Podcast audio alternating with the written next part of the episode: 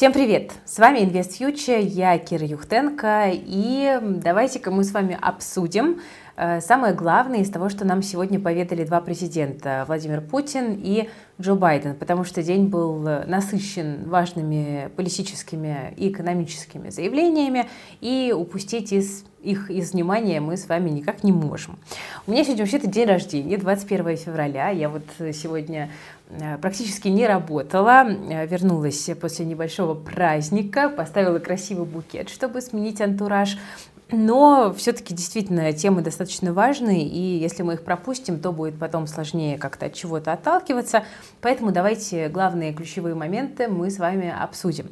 Сразу забегая вперед, скажу, что я привыкла, что мой день рождения в последние несколько лет был связан но с какими-то не очень позитивными тенденциями. В 2020 году в эти даты начинался ковид, в 2021 мы всей семьей ковидом болели на мой день рождения, в 2022 стартовала СВО, санкции и все остальное. Ну и вот я думала, что же будет в 2023 году. Ну, 21 февраля пока полет нормальный, но, в принципе, шансы того, что что-то произойдет в ближайшие несколько дней, еще есть. Но давайте отталкиваться от того, что мы с вами имеем на вечер 21 февраля и начнем с заявлений Владимира Путина. you А, ну и, собственно, я работаю в день рождения, поэтому не забывайте ставить лайк под этим видео, ну и в комментариях можете что-нибудь теплое, хорошее написать. А, всем, кто уже написал, огромнейшее спасибо за ваши поздравления, я все-все-все читаю, и мне очень приятно. Итак, что у нас было? Значит, впервые с 2021 года президент Путин обратился к посланиям Федеральному собранию. Оно проходило в Москве, в гостином дворе, и длилось 1 час 45 минут, стало одним из самых продолжительных. А, ну, смотрите, во-первых, конечно, а, было очень много заявлений, связанных с СВО в экономическом плане.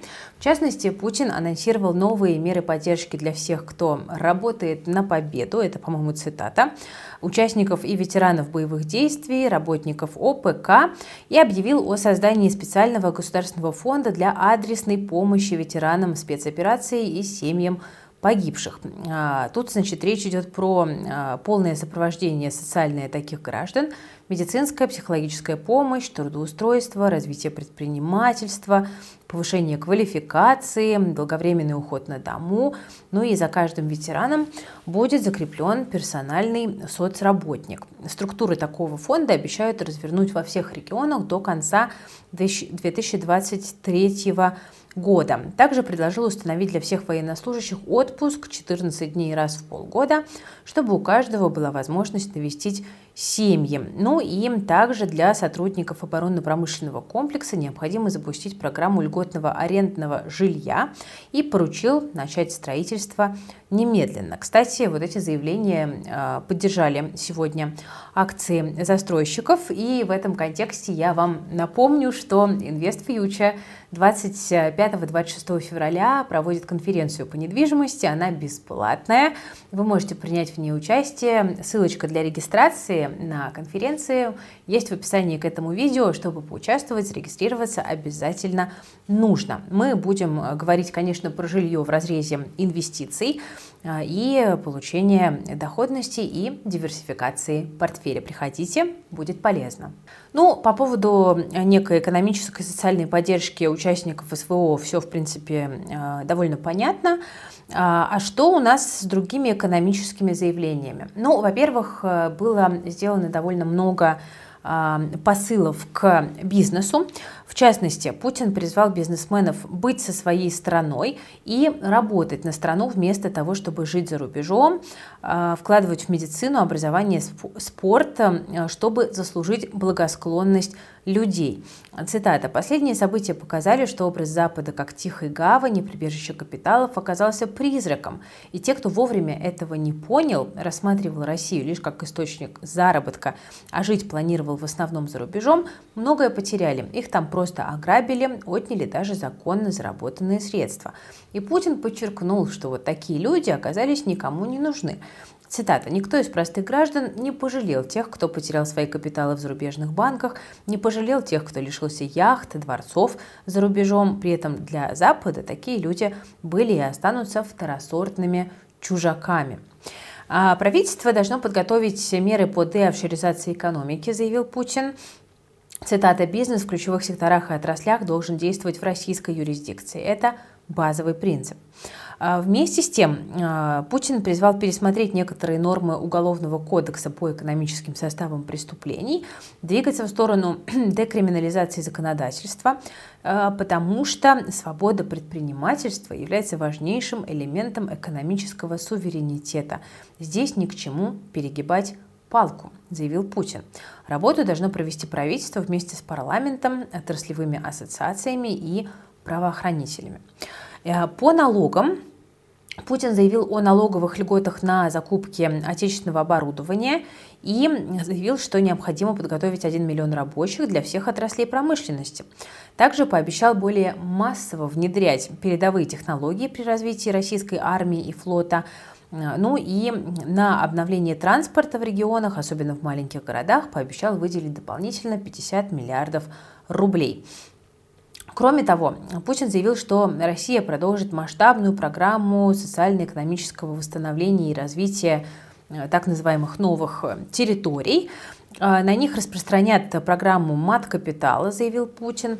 Выплаты получат семьи с детьми, родившиеся с 2007 года, так как с этого периода программа действует в России.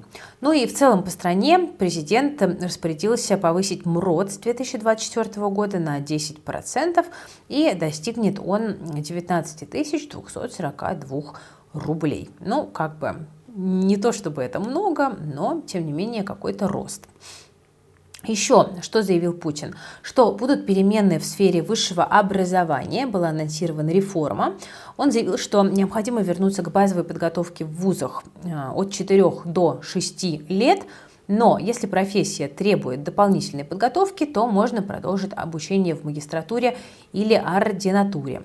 В системе образования, цитата, нужен синтез того лучшего, что было в советской системе и опыта последних десятилетий. Ну, переход э, обещают сделать плавным, чтобы те, кто сейчас учится, смогли получить образование по текущим программам. Ну и что касается внутренней политики, в общем-то, заявлений особенно никаких не было, но э, президент коснулся темы региональных выборов 2023 года и президентских в 2024. Нет, он не сказал, будет ли он баллотироваться, но заявил, что они состоятся в строгом соответствии с законом, с соблюдением всех демократических и конституционных процедур, подчеркнул Путин. Ну, вообще, надо сказать, что а, многие ждали от послания президента каких-то кнутов, да, каких-то там новых резких заявлений, но, тем не менее, Путин был, ну, я бы сказала, что даже достаточно миролюбив, а, если сравнивать с какими-то последними предыдущими выступлениями.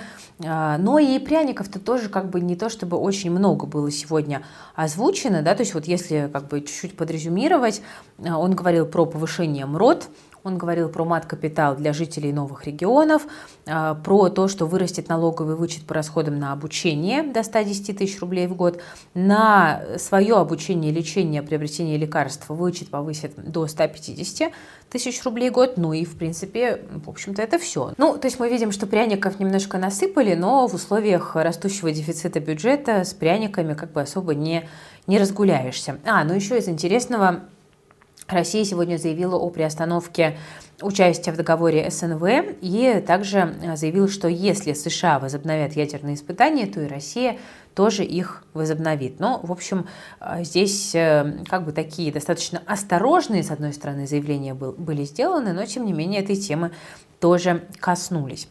Ну а потом, через несколько часов после Путина, у нас сегодня выступал Байден. И давайте его тоже такие вот основные пункты мы выделим. А, я буду цитировать, естественно, как бы ни в коем случае я не могу э, поддерживать то, что говорит Джо Байден, но тем не менее, давайте э, озвучим те моменты, которые он сегодня доносил, выступая в Польше. Итак, о чем же говорил Байден? Он э, назвал происходящее крупнейшим конфликтом в Европе со времен Второй мировой было сделано много таких громких, ну, я бы сказала, немножечко популистских заявлений. Мы не ответим взгляд, мы ответим на вызовы, мы выстоим, мы будем стоять за право людей жить свободно, при демократии за независимость, мы будем стоять за все эти ценности. Мы показали, что мы сильны и что мы вместе.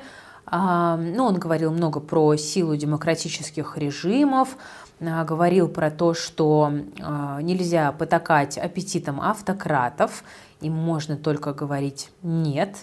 Говорил о том, что США продолжит санкционное давление на Россию, давление которого не испытывала ни одна страна в мире, и мы будем вводить новые санкции. Ну и также заявил, что США, Запад или страны Европы не хотят контролировать Россию или ее уничтожить.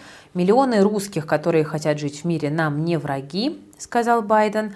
Ну и, в общем-то, вот эм, это были такие вот основные моменты которые были озвучены. Эм, российская сторона, кажется, уже выразила недовольство американским дипломатам тем, что э, озвучил Джо Байден. Но в целом, вот, в общем-то, оба лидера говорили много, красиво, долго. А еще, кстати, обратите внимание, что Китай тоже подключается постепенно к этой а, дискуссии, назовем это так, и The Wall Street Journal пишет, что Си Цзиньпинь э, готовится посетить Россию этой весной для встречи с Путиным, и Пекин желает более активно играть свою роль в прекращении конфликта на территории Украины. А, так что а, ждем каких-то дальнейших э, новостей. У нас впереди еще несколько дней, которые могут принести сюрпризы. Но вот э, на данный момент, да, вот такую вот краткую выжимку мы с вами можем сделать из того, что было озвучено. Ну, кстати, э, для российского фондового рынка позитивом сегодня стало не только отсутствие негативных новостей, хотя оно, безусловно, сыграло на руку, но также и заявление Германа Грефа о том, что Сбер может вернуться к выплате дивидендов по итогам 2022 года. А еще под вечер, вот буквально э, сейчас я увидела новость о том, что Норникель э, может провести сплит акций. Об этом э, заявил руководитель департамента компании по работе с инвест-сообществом в интервью на Ютубе и сказали, что э, вопрос сейчас прорабатывается, но есть много препятствий для дробления акций, в том числе связанных с замороженной программой АДР на иностранных площадках. Но, тем не менее, скорее всего, сплит э, произойдет. Зачем это делается? Чтобы акция стала более доступной для широкого круга инвесторов, и компания планирует э, количество розничных инвесторов удвоить. А, до этого около 90% акций Норникеля на бирже держали иностранные инвесторы, а сейчас а, в фокусе российские инвесторы и кажется, что в первую очередь розничные. Ну и также Норникель заявил, что решение по дивидендам за 2022 год будет принято до июня 2023 года. Ну, в общем, мы видим довольно большой тренд среди российских компаний, даже крупных, которые раньше, в общем-то, не очень стремились спускаться на уровень розничных инвесторов и как-то с ними заигрывать, но сейчас компании нуждаются в финансировании, потому что иностранных инвесторов нет, и приходится опираться на своих домашних, и вот даже Норникель а, будет э, да, доступнее за счет того, что одна акция начнет стоить э, дешевле. Но для текущих держателей это, в общем-то, ничего критического не означает. А вот для тех, кто копил-копил на Норникель и пока еще не накопил, эта новость на самом деле довольно хорошая. Ну что, друзья, на этом будем с вами заканчивать. Спасибо, что посмотрели. Надеюсь, что э, этот выпуск был интересен, особенно если вы сегодня за новостями не следили. Ну а я еще раз напоминаю про конференцию по недвижимости, которую проводит Invest Future. Ссылочка есть в описании к этому видео. И на этом я прощаюсь. Берегите себя, своих близких и свои деньги.